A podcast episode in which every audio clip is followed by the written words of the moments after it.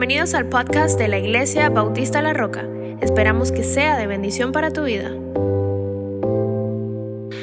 Filipenses capítulo 2, vamos a leer desde el versículo 19 hasta el 30. Hoy es otro, otro, eh, otro pasaje que vamos a ver que Pablo también se está acercando y nos habla, o vamos a hablar de tres, de tres hombres, obviamente Pablo uno de ellos. Siempre, siempre, siempre nosotros hemos escuchado acerca de predicaciones del servicio, ¿verdad? Y siempre los pasajes que nosotros escuchamos o las prédicas tiene que ver con que sirva la exhortación sirve. La exhortación es aquella que siempre dicen algunos pastores, el que no sirve, es Homero, amén, aleluya. No está en la Biblia, pero eso es lo que usualmente se dice, ¿verdad? El que no sirve, sirve. Quiere decir que el propósito del cristiano también, quiero que se lleve esto muy en mente el día de hoy en su corazón. La respuesta al amor de Dios de parte del creyente es la obediencia. Y dentro de la obediencia está que el ser Espérese, vamos a hacerlo otra vez. Una vez más. Nosotros estamos ahora eh, eh, cantando ahorita, digno es el Cordero de Dios, ¿verdad? Y gracias sublime es, y la respuesta de nosotros es cantar, levantar las manos, dar gracias a Dios porque murió por nosotros, etc. Pero la reacción, ¿verdad? O la respuesta del cristiano hacia ese sacrificio debe de ser la obediencia. Y dentro de ese paquete de obediencia está el servicio. Hay muchísimos versículos bíblicos de la cual hablan del servicio. Usted puede hacer dos cosas cuando hablamos acerca del servicio. Uno, decir, yo me anoto, yo pongo mis habilidades a los pies de Cristo o yo pongo los regalos espirituales, porque no es lo mismo eh, regalo espiritual que solamente el Espíritu Santo da y deposita como Él quiere en el cristiano. Ojo con esto, la Biblia dice que Él deposita los regalos como que como Él quiere, no como el pastor quiere, no como usted quiere, como Él quiere, eso es uno. O segundo, usted se puede hacer el de los panes. O sea, una cosa es decir, wow, yo tengo estos dones y estas habilidades y los pongo al servicio. Dice también Pablo que ponerlo al servicio de su cuerpo, al servicio de la iglesia. Eso es lo que, lo que la Biblia nos está diciendo. Una vez más, o, o, o obedecemos a eso o nos hacemos el de la vista gorda. Como dice en mi país, nos hacemos el de los panes. ¿Verdad? Una de dos. Para aquellos que el día de hoy dicen, wow, yo quiero servir. O wow, yo soy siervo. Wow, yo quiero obedecer. Para ustedes el mensaje del día de hoy. Si usted es uno de aquellos que no quiere servir, a usted le pertenece otro tipo de mensaje. Pero por si acaso, just in case, como ahora todos lo estamos haciendo bilingüe, just in case, ok, como dicen en mi país, just in case this is for you as well. Ok. Filipenses 2 del 19 al 30. ¿Qué es lo que Pablo está diciendo aquí? Dice, espero en el Señor Jesús enviaros pronto a Timoteo para que yo también esté de buen ánimo al saber de vuestro estado 20, pues a ninguno tengo del mismo ánimo y a que, a que tan sinceramente se interese por nosotros porque todos buscan lo suyo propio, no lo que es de Cristo Jesús. Para ya, pero ya conocéis los méritos de él. Ustedes conocen a Timoteo, ustedes conocen su conducta. Él como hijo a padre ha servido conmigo en el evangelio.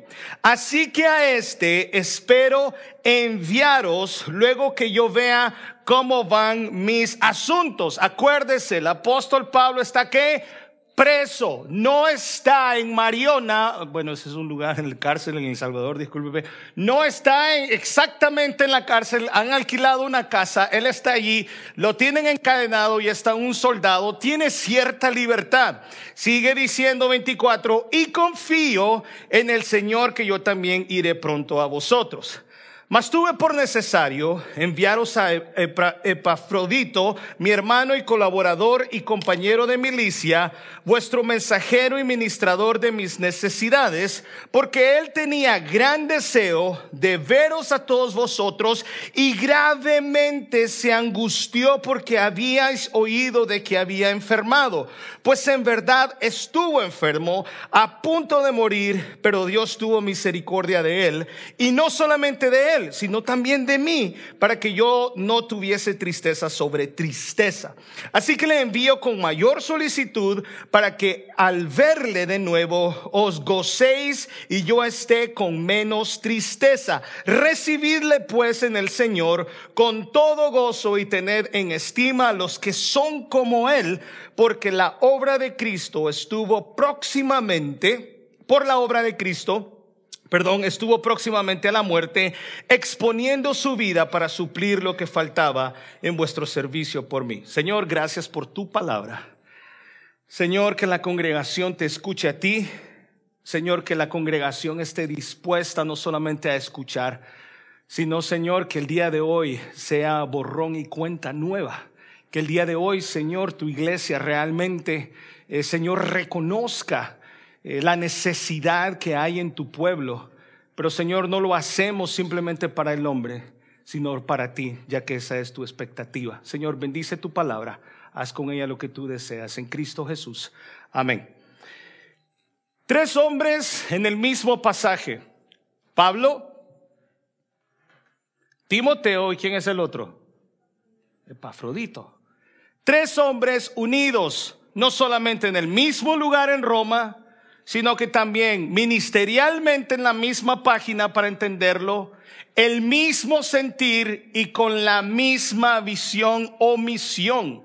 Los tres estaban en la misma situación, los tres amaban a Dios de la misma manera, los tres amaban a la iglesia de la misma manera. Y eso es uno de los puntos que hemos estado predicando tanto, que la iglesia debe de estar en la misma página. Y si, si usted me entiende, como dice el americano, of being on the same page, right? You know what I mean? Right? Entonces están los tres en la misma página, es el mismo sentir. Y en este pasaje, mi querido hermano, no solamente está exhortando a la iglesia a que trabaje o que sirva, sino cómo debe de servir. Las características que Pablo tenía, las características que Pafrodito tenía y las características que Timoteo tenía. Y las características que Dios espera de un siervo para que lo entendamos mejor, las características que Dios espera de sus esclavos. I'm sorry for you. Pablo, la palabra que utiliza, siervo, no es siervo con dedito parado. Siervo, la palabra que se utiliza siempre cuando Pablo escribe, y Pablo está escribiendo las cartas paulinas o pastorales, la palabra se traduce siervo. Si Pablo era siervo, ¿qué soy yo? Siervo. Un siervo incluso inútil. Veamos unas características, mi querido hermano, características de estos tres hombres y espero terminar el día de hoy. Número uno, el sacrificio de Pablo, el amor de Pablo por la gente era único. Amaba no solamente a los no creyentes o a los incrédulos, pero amaba más a la iglesia. Y quiero que recuerde eso quiero que recuerde muy, quiero que recuerde este mucho y que lo tenga muy claro.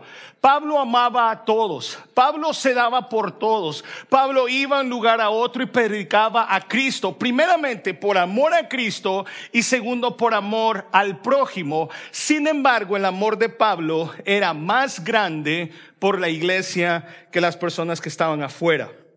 Pablo amaba a los no creyentes, pero amaba más a la iglesia. Según de Corintios 2.4, yo se lo leo, dice, porque por la mucha tribulación, escuche bien, porque por la mucha tribulación y angustia del corazón, los escribí con muchas lágrimas. No para que fueseis contristados, o sea, no les escribo para que ustedes chillen por mí, No les estoy escribiendo para que ustedes digan, ay, qué bueno, Pablo, sino porque era, dice, era una sincero, un sincero amor, sino para que supieseis cuán grande es el amor que os tengo. Pablo se desvivía por la iglesia. Pablo amaba la iglesia. Pablo varias veces dijo, si me tengo que quemar por ustedes, lo voy a hacer. Y mire que lo hizo. Empieza lo primero, el siervo debe de amar a la iglesia de, a la iglesia de Dios. Mira hermano, cuando hablamos de amor a la iglesia, yo creo, creo, y a lo mejor estoy equivocado, creo que todavía no hemos entendido la iglesia, el término iglesia. La iglesia es la esposa del Cordero. Gracias. La iglesia es la esposa del Cordero. ¿Quién la escogió? Efesios 1 o 2. ¿Qué dice? Volvemos a la clase el miércoles. Venga el miércoles. No fui yo quien escogí a Dios. Fue Dios quien escogió su esposa. Yo no escogí, bueno, eso sí puedo decir. Yo escogí a mi esposa. Realmente no es así, porque ella me escogió a mí. Usted se va a reír con esta historia, pero ella me siguió a mí en Carolina del Norte. Y se lo puedo decir enfrente, que quede en esta cámara. Ella me siguió a mí. Ríese todo lo que quiera, pero es cierto, fellito, pero me siguió. Gracias, ¿verdad? Sí, tenemos libre albedrío en ese sentido, ¿verdad? De escoger. ¿Por qué Dios escogió esa iglesia? No sé. Yo no sé cómo es posible que Dios haya escogido una esposa chismosa, fellita a veces, problemática, infiel.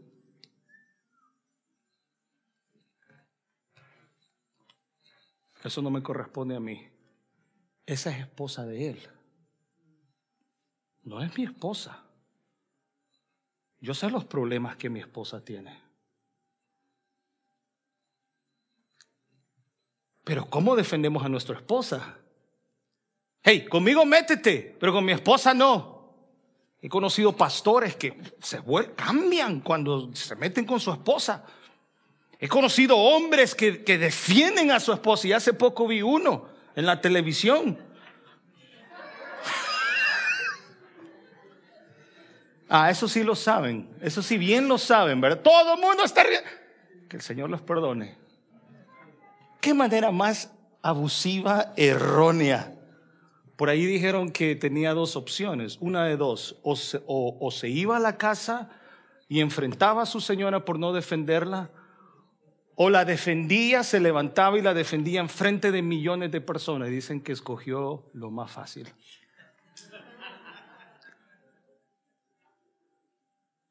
¿Sabe una cosa? Dios ama a su esposa. Y cuando yo me meto con la esposa de Dios, puedo tener problemas graves. Yo creo que tomamos este punto de la iglesia muy a la ligera. Pero el apóstol Pablo entendió porque el siervo debe de amar a la esposa de Dios. ¿Sí? El siervo, el líder, el pastor, el maestro, los directores, los músicos, los deben de amar la esposa de Dios. Es que pastor son chismosos. Sí, usted también lo es. Es que pastor son problemáticos. Sí, también usted lo es. Es increíble cómo nos gusta ver la paja de alguien más, pero nos negamos a ver nuestra viga. Y el apóstol Pablo llora, llora, le duele, ama la iglesia a pesar de. ¿Sabe lo que era amar a, los, a, la iglesia en Filipos? Era muy fácil. Una iglesia, una iglesia muy fiel, muy fiel. Cuidaba a Pablo. Uy, qué bonito es amar una iglesia que cuida a su pastor, que respeta a su pastor, que honra a su pastor, ya que es bíblico. Pero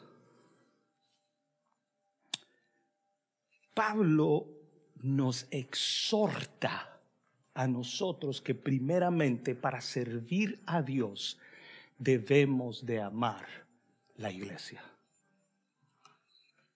No importa cómo sea la iglesia, no importa cuántos miembros tenga, no importa quién es el pastor, bendito sea Dios que entendemos 1 Corintios 15, 58, que dice que todo lo que hagamos, hagámoslo para quién? Para el Señor. La segunda cosa, mi querido hermano, Pablo ha utilizado por lo menos dos o tres veces la palabra libación. ¿Ok?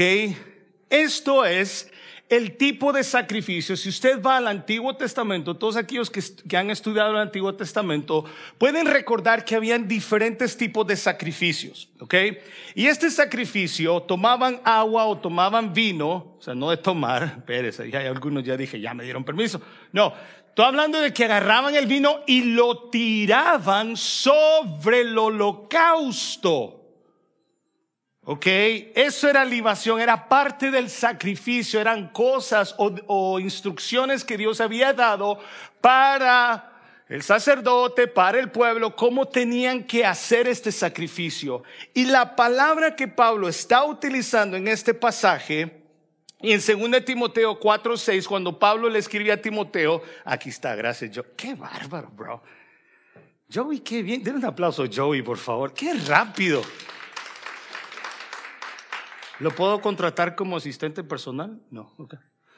Segundo Timoteo 4:6 dice, porque yo ya estoy para hacer qué? ¿Para hacer qué? Y el tiempo de mi partida está cercano. Ya Pablo está a punto de ser sacrificado. Y la palabra que él utiliza es libación. Está hablando de ese sacrificio, pero no solamente está hablando de que Él sacrificó su vida, sino que Él está esperando que su vida haya encontrado gracia delante de Dios como siervo. You know what I mean? You following me? ¿Me entiende? You feel me?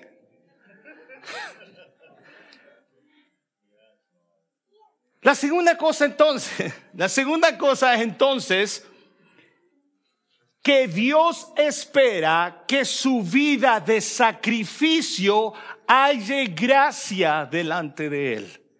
Y mire que Timoteo puede decir fácilmente que sí. Pablo incluso dijo, sed imitadores de mí.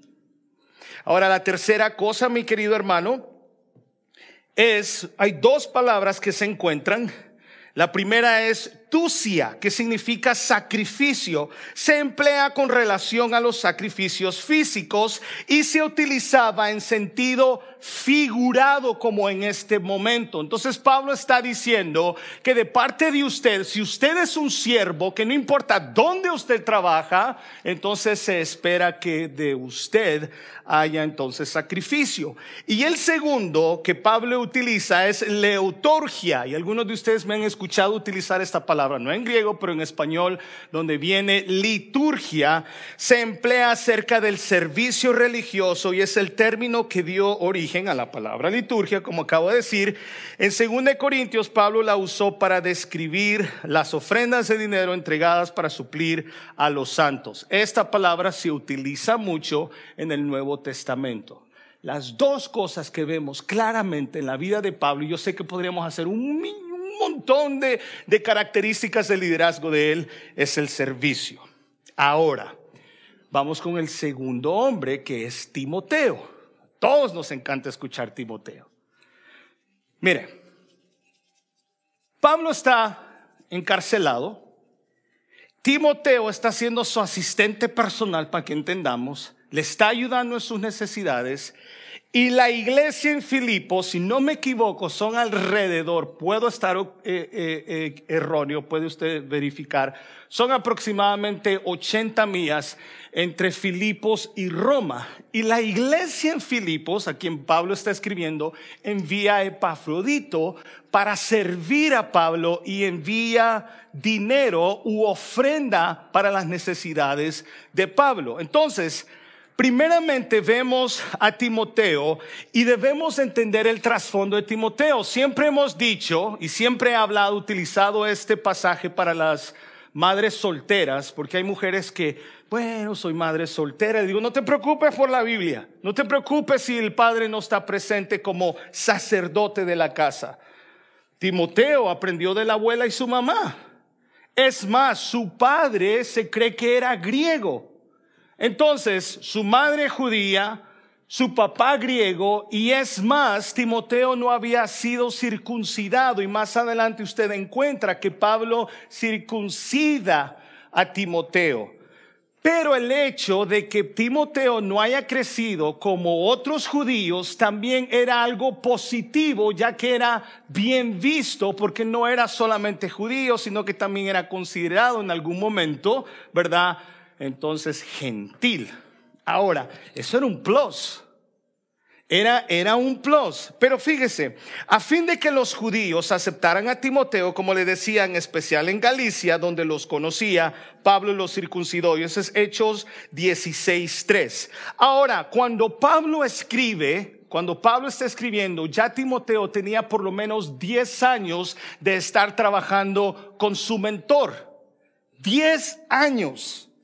Diez años de ver a Pablo orar, diez años de ver a Pablo predicar, diez años de ver a Pablo eh, tratar con los incrédulos, diez años de ver cómo sufrió Pablo, diez años de ver cómo se dirigía a las iglesias. Pero fíjese cómo Pablo se expresa de Timoteo. Mire, Primeramente, no lo tenemos que buscar, solamente los voy a dictar. Primera Timoteo 1.2, Pablo se dirige a Timoteo como un verdadero hijo en la fe. That's big. That's big. Que yo diga, fulano de tal, un verdadero hijo de la fe. ¿Ah? Que tenga usted una tarjeta de presentación, fulano de tal, verdadero hijo de la fe. Dos, 1 Corintios 4, 17. Pablo se expresa a Timoteo y dice, amado hijo y fiel en el Señor.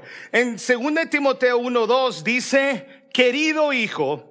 En Romanos 16, 21 dice, mi colaborador. En 2 Corintios 1, 1 dice, el hermano Timoteo. Y por último en Filipenses 1, 1 dice, siervo de Jesucristo. Todos estos los conceptos y características que Timoteo tenía y que Pablo puede decir con seguridad quién Timoteo era ante los ojos de su, eh, eh, de su maestro, ante los ojos eh, de su padre espiritual, era un buen concepto. Su hoja de vida ministerial estaba muy, muy limpia en el caso de Timoteo. Es muy importante que nuestras vidas, que nuestras carreras como servidores, como personas que sirven al Dios vivo, sea un buen, una buena hoja de vida. Usted quizá no sabe, pero incluso hoy en día cuando buscan pastores las iglesias piden también hojas de vida. Y no solamente miran el, estudio, sino que también miran su testimonio. Y esto es, e, e, esto es una hoja de vida muy limpia, muy impresionante. Quiere decir que Timoteo era fiel y confiable en todo. Fiel y confiable en todo. Y sin duda apto para ser un modelo que los filipenses pudiesen imitar. ¿Sabe usted cuántos siervos fieles necesita la iglesia? O más bien la pregunta sería, ¿sabe usted cuántos siervos fieles y confiables tenemos en la iglesia? Una cosa es decir, la necesidad que tenemos, que es mucha, y otra cosa es reconocer los siervos fieles y confiables. Mi hermano querido, no sé exactamente, no le puedo decir exactamente por qué Pablo al principio de este pasaje dice, yo les voy a enviar a Timoteo. No sé exactamente el problema, este problema que se habían dado entre las dos hermanitas, estas que se andaban peleando y dividiendo. No sé si por eso lo iba a enviar. No sé si lo iba a enviar porque en aquel momento habían predicadores que cambiaban el evangelio o simplemente la motivación que ellos tenían no, era la correcta. No sé exactamente, pero la verdad es que Timoteo sí era digno de confianza. Era un hombre fiel, era un siervo fiel, era un hombre que entendía no solamente el Evangelio, sino la importancia de ser fiel. Ahora, mi hermano querido, una vez más, la obra de Dios necesita personas aptas. ¿Sabe usted que cuando Pablo habla acerca de los maestros, porque hay personas que dicen, ¿y yo por qué no puedo ser maestro? I want to be a teacher. Entonces usted lo agarra, lo lleva a la Biblia y le enseña por qué sí puede ser maestro y por qué no, porque el conocimiento no lo es todo. El conocimiento no lo es todo. Aunque también la Biblia dice que no puede ser un neófito, o sea, una persona que se acaba de convertir y que no sabe mucho. Pero la verdad, mi querido hermano, que todo siervo del Señor debe de ser apto, es decir, capaz de desarrollar toda buena obra. Recordemos que esta capacidad la da Dios mismo. Pero, diga conmigo, pero. No, como yo lo dije, díganlo eh, despiértese. Relax. Si está todo, está todo uptight, imagínense cómo estoy yo acá arriba. Pero no, yo no le dije que repitiera. Se requiere que cada siervo sea hallado fiel. 1 Corintios 4, 10. I love Solo porque es sobrino.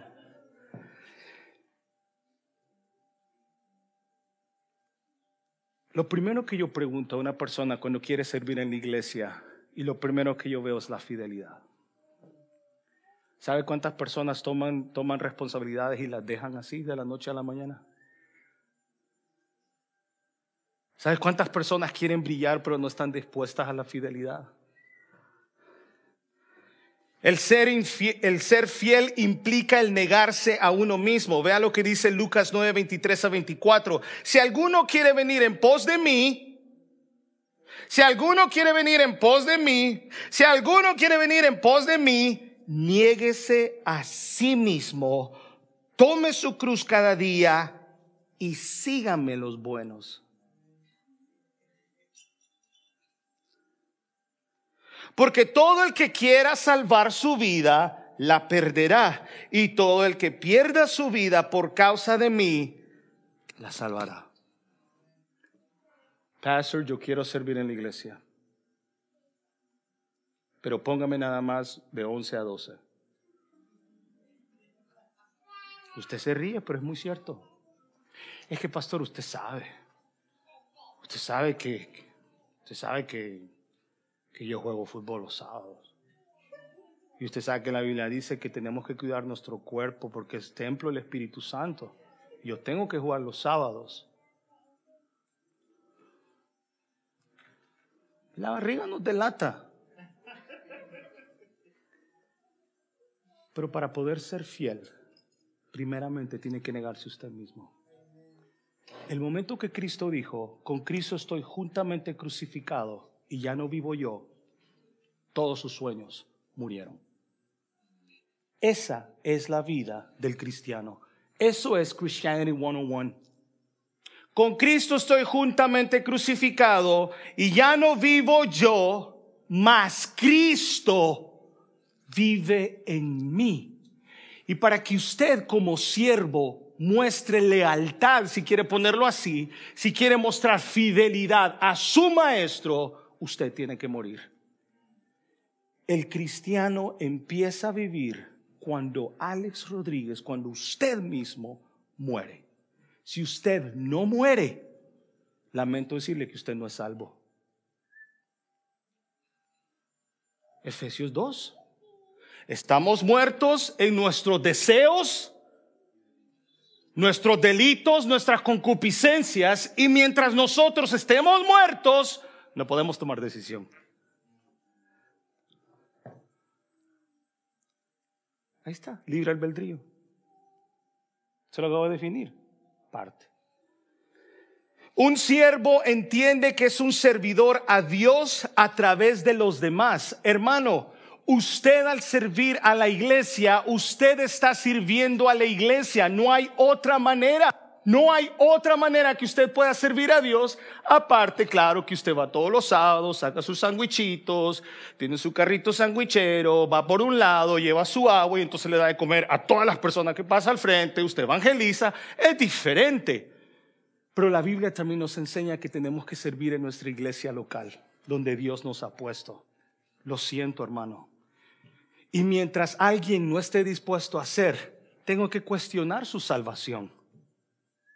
Mientras usted no esté dispuesto a servir a su Señor de esta manera y en su iglesia local, yo creo que podríamos juzgar con justo juicio, como dice Jesucristo. Ahora bien, Pablo dice, pero cuántas veces, Filipenses 3 del 7 al 8, pero cuántas cosas, perdón, eran para mi ganancia, las he estimado como pérdida por amor de Cristo y ciertamente aún estimo todas las cosas como pérdida por la excelencia del conocimiento de Cristo Jesús mi Señor, por amor del cual lo he perdido todo y lo tengo por basura para ganar a Cristo. Pablo, ¿no jugabas fútbol los sábados? What do you mean you lost everything? What do you mean it's not important to you? No, it's not. Everything to me is just garbage. Because now I'm dead and now Christ lives in me. No lo hemos comprendido. Creo que no lo hemos comprendido. Creo que seguimos creyendo que el pastor lo necesita a usted. Creo que usted sigue creyendo que la iglesia lo necesita. Y no es así. Soy yo que necesito servir en respuesta a aquel que todo lo dio. That's it. Yo puedo tocar guitarra. No como algunos. Yo estudié música. Me pueden criticar porque no canto bien. Yo canto. Yo toco guitarra. Yo puedo recoger ofrenda. Yo puedo predicar. Yo puedo enseñar. Yo puedo orar. Usted no me sirve a mí. Usted no se para aquí por mí ni porque mi hermano lo necesite a usted. Usted hace lo que hace con gozo porque usted ama a su Salvador, aquel que lo dio todo. ¿Quién soy yo para cuestionar qué porcentaje le doy a mi Salvador? Es una manera muy egoísta de ver el Evangelio. Ahora, vea lo que dice también. Lo siguiente es Lucas 9, del 57 al 62. Servir en todo tiempo, cuando hablamos de la fidelidad. Servir cuando? En todo tiempo. Póngame por favor Lucas 9:57 al 62. Vamos a ver si te ganaste la arepa. O el quesillo. ¿No? Lo tengo sudando al pobre. Lucas 9 del 57 al 62, servir en todo tiempo. Entonces hemos visto la fidelidad, ¿verdad? Hemos visto servir en todo tiempo. Va, gracias Joey. 9.57, yendo ellos, uno le dijo en el camino, fíjese esto, Alex Rodríguez lo ha hecho, lo dijo muchas veces. Su pastor lo dijo muchas veces, Señor, te seguiré. ¿Ah? ¿Lo ha dicho usted alguna vez? I will follow you. We even sing it, right? I will follow you. A donde quiera que vayas. Sí, pero no Carolina del Norte, Señor. Esa era mi oración. A mí me llamaron, yo ya había, me había graduado, ya había terminado mis estudios, regreso a Nueva York, ¿ok? Algo raro, nunca, nunca desempaqué mi ropa. Llegué a la casa y yo no habían cuartos para mí. Dormí en la sala por tres meses. Empezaron las llamadas. Queremos que te vayas para Carolina del Norte. Ahí hay vacas. Puro algodón. Downtown solamente son dos edificios, el correo y una luz. ¿Qué voy a hacer en Carolina del Norte? Señor, aquí crecí, aquí tengo mi ministerio, aquí está mi familia y no me voy. Y a las 3, 4 de la mañana estaba en Manhattan tomándome un café. ¿Qué Eran todas las semanas recibí una llamada. Queremos que te vayas a Carolina del Norte. Queremos que te vayas a... Decido venir a Carolina del Norte, enero 6. Me van a traer, me traen por unos tal shortcuts. No había ningún edificio, ninguno, ninguno. La primera vez donde viví, viví en Cary. Llego a las 5 de la tarde, llego a Starbucks, cerrado. ¿Qué Starbucks cierra a las 5 de la tarde? No tenía carro en ese momento. Caminaba todas las 55 de un lugar hasta el Starbucks para encontrarlo cerrado. Y en un momento me senté en el apartamento donde estaba y dije, Señor, ¿dónde me has traído? Señor, en Nueva York tenía casi todo, tenía un trabajo fenomenal, me encantaba mi trabajo.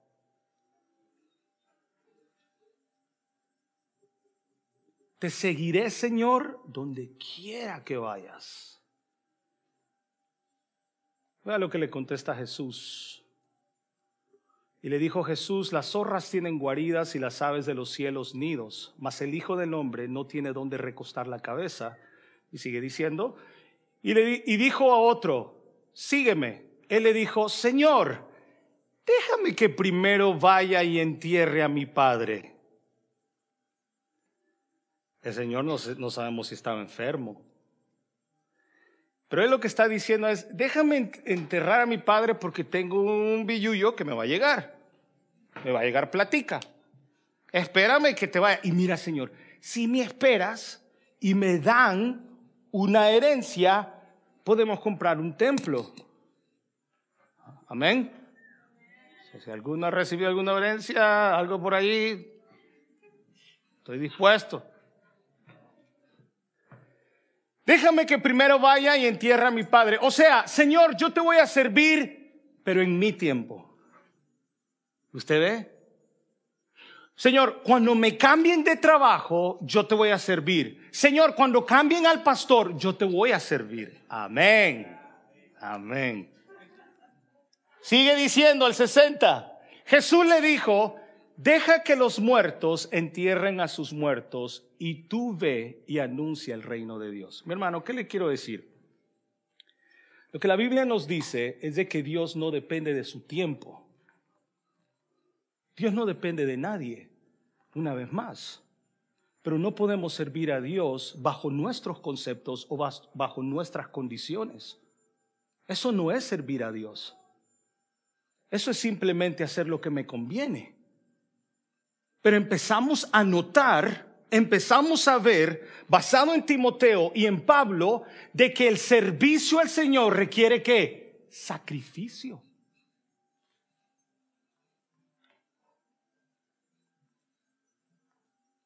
Señor, va a esperar que mis hijos se duerman. Tráigaselos.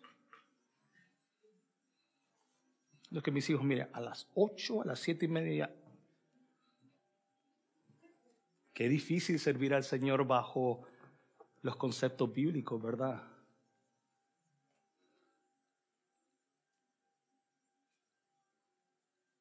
Ahora, servir a Dios en todo tiempo, vea también, con esto termino,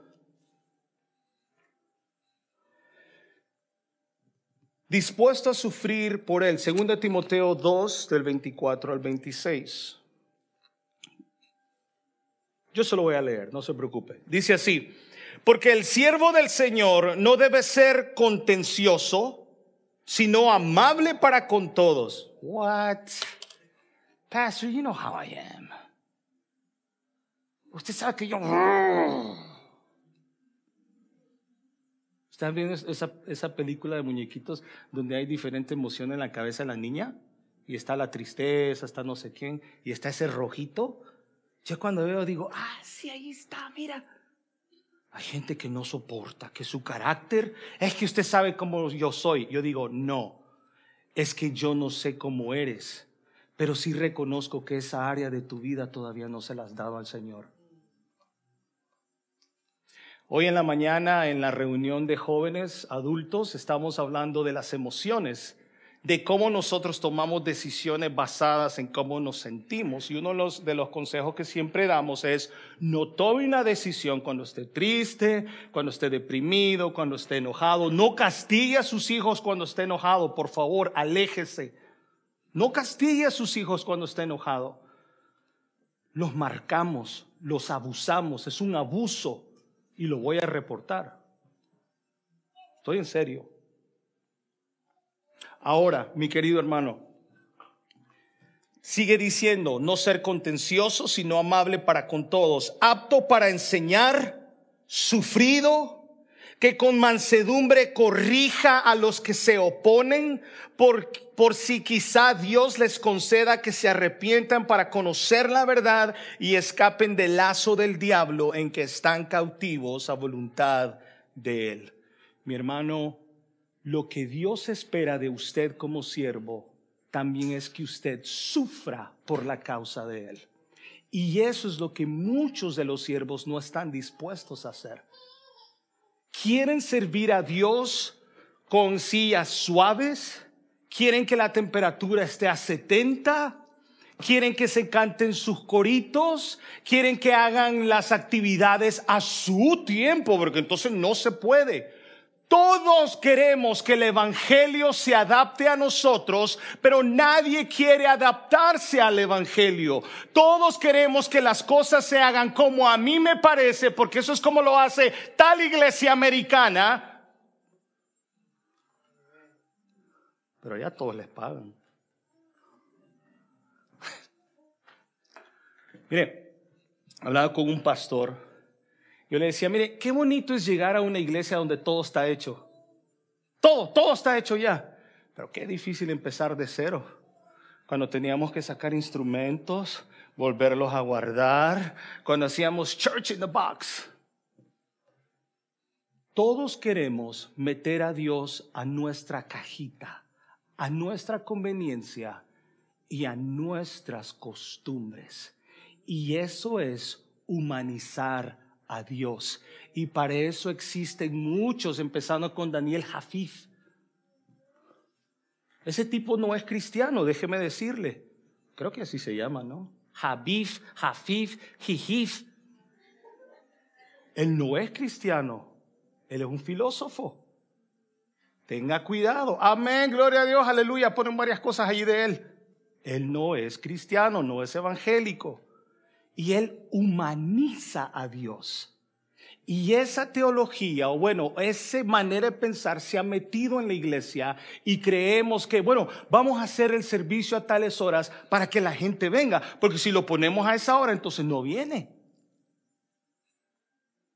Humanizar a Dios y no estar dispuesto a sacrificar como estos hombres lo hicieron.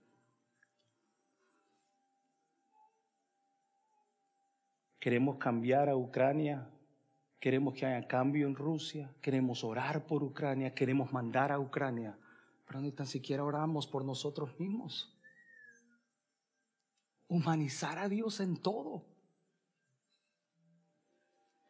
Y por último, la meta del cristiano es imitar Mateo 10, 25 y con eso me quedo. Yo no sé cómo va a estar su semana. Yo no sé si, el, si tengo que cambiar el servicio del miércoles y ponerlo a la hora que a todos nos parezca. Yo no sé si moverlo a un lugar más estratégico para que usted nada más pueda manejar 10 minutos.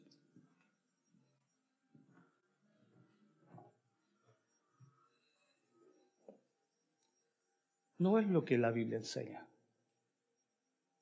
Lo que la Biblia enseña, basado en Pablo y empezando a entender lo que Timoteo es o fue, me parece que Romanos 12.1 empieza a cobrar un poco más de sacrificio. ¿Quiere leer conmigo Romanos 12.1, por favor? Y a este pasaje a muchos hermanos, a muchos teólogos, eh, les da vuelta la cabeza y no es nada complicado. No, no entiendo por qué es complicado para muchos.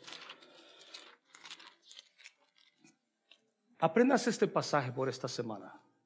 Espero que el Evangelio, espero que este, este mensaje le haya incomodado. Espero que este mensaje le haya incomodado. Y espero que se haya enojado conmigo por ser el portador. Pero prefiero estar a bien con mi Señor que con usted. Y Romanos 12.1 dice, así que Iglesia Bautista La Roca, así que Iglesia Bautista La Roca, os ruego por las misericordias de Dios que presentéis vuestros cuerpos en sacrificio. ¿Usted cree que Dios lo puede usar usted cuando se muera? Si a mí me van a llamar para ir a orar, a mí me van a llamar para ir a llorar con, con sus familiares, si es que no me muero yo antes.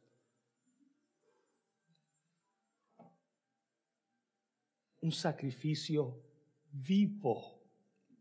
Es lo que Pablo entendió y lo que escribe. Que presentéis vuestros cuerpos en sacrificio vivo, santo, agradable a Dios, que es vuestro culto qué? ¿Qué es vuestro culto qué? Racional. Tiene, viene de la razón. Queridos servidores, no estoy hablando con los que no sirven. Estoy hablando únicamente con los que sirven, con los que tienen el deseo de servir. ¿Qué le motiva a usted servir? ¿Por qué sirve a la esposa de Dios? ¿Qué, le motiva realmente? ¿Cree que es suficiente el sacrificio? ¿Encender el carro, encender su aire acondicionado y manejar media hora, si acaso? Bueno, ahorita sí porque está cara la gasolina. ¿Cómo está sirviendo usted a su Señor? ¿Es fiel? Bien, buen siervo y fiel. Sobre poco fuiste fiel, sobre mucho te pondré. Entra al gozo de tu Señor. Padre, te damos las gracias. Señor, gracias por la oportunidad hermosa que nos das de poder servirte. Es que no lo merecemos. Pero Señor, tú requieres de nosotros fidelidad. Tú requieres sacrificio, Señor. Señor, tú has puesto a estos hombres para que también sean, Señor, ejemplos para nosotros no solamente como una historia, una fábula, sino, Señor, para que también imitemos su fe, imitemos su amor para contigo, para con la iglesia. Gracias, Señor.